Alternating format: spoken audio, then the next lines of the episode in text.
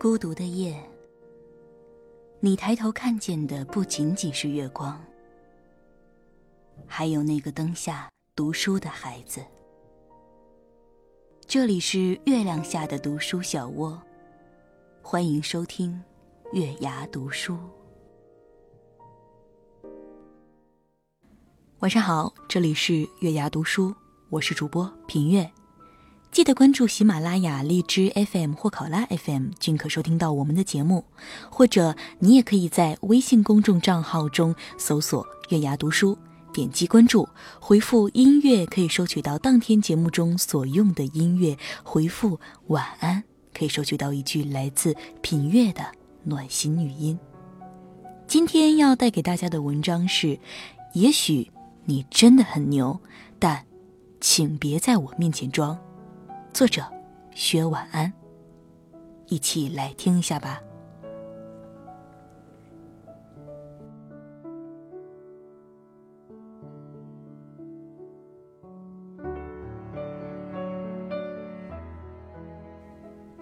比你牛的人有很多，你难道要挨个跪舔吗？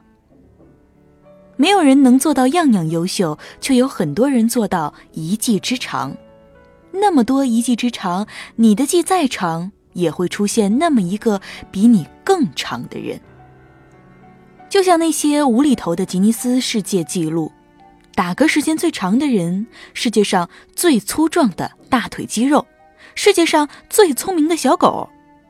我只想说，既然那么牛，你该待的地方是博物馆吧。一技之长也是为了生活，活着嘛，快乐就好。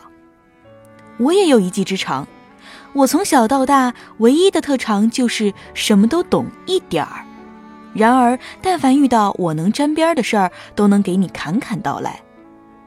可身边又总会蹦出各种大神，在大神面前班门弄斧，不砸自己的脚才怪。一瓶不满半瓶晃，难免被人拆穿。有一年，我坐火车去上海。从我这儿到上海要二十多个小时的车程，大家都很无聊，就聊起了天儿。坐在我旁边靠窗的是一个军人，看得出来他很累，从上车就一直开始睡觉。军人的对面是位糕点师傅，我对面是个做生意的。我当时呢是最小，起初我们在一起聊一些彼此的事情。糕点师傅是去南方工作。还给我推荐好几家蛋糕店的蛋糕，我现在还记得的就是八十五度。做生意的年纪大概有四十多岁，对我俩聊天的东西不太感兴趣，就坐在那里静静的听。火车快到南京的时候，军人醒了，跟我们一起聊，从他的话语中能感受到军人的朴实。渐渐的，我们聊到了电影。其实那时候的我对电影并不是特别了解，但什么类型的电影又都看过一点儿。于是，当我们聊到漫威出品的电影的时候，我吃定了他们仨对美国大片的了解有限，将自己知道的、看过的电影海报、预告说的跟自己真的看过这部电影一样。我们这几个人很快就成为了半个车厢的焦点，聊天的时间总是过得很快。列车到了南京站的时候，我们几个看着过道涌动的人群。这时，一个戴着眼镜、背着双肩包的男生走到我面前，跟我说：“其实蜘蛛侠第四部啊已经出完了，而且蜘蛛侠早就换人了。”然后他一脸鄙夷的转身走了。你知道我说错，不及时过来跟我说，现在说是故意让我出丑了。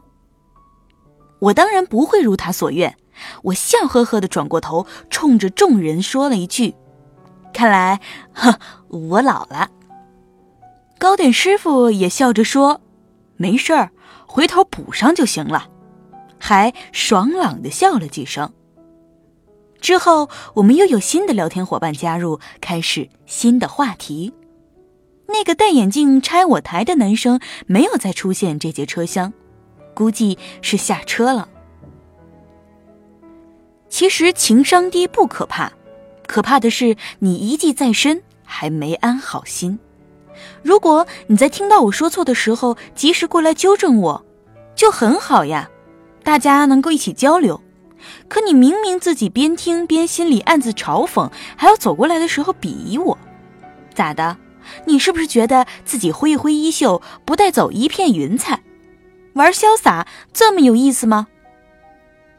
回家后我就恶补了漫威所有的电影，不过很快也都忘得差不多了，只记得当时看的时候真的很过瘾。但如果再有人过来跟我聊漫威，我还是会跟他说的天花乱坠，好像我很懂的样子。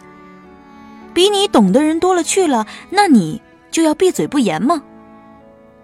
任何人都有自己的视角，所以也有自己的发言权。大神只是一个叫官方的视角解说，你不敢说，就永远是个小学生。如果纯交流，我还是愿意接触大神的。谁不愿意跟优秀的人做朋友呢？哪怕被大神当面反驳，也是在长知识，对吗？但如果你是过来炫技的，你很牛，但请不要在我面前装。对于这种觉得自己一日同风起，扶摇直上九万里就不可一世的人，不理他就好，因为早晚有一天，他会从天上掉下来。好了，今天的文章呢，就跟大家分享到这儿了。祝大家晚安。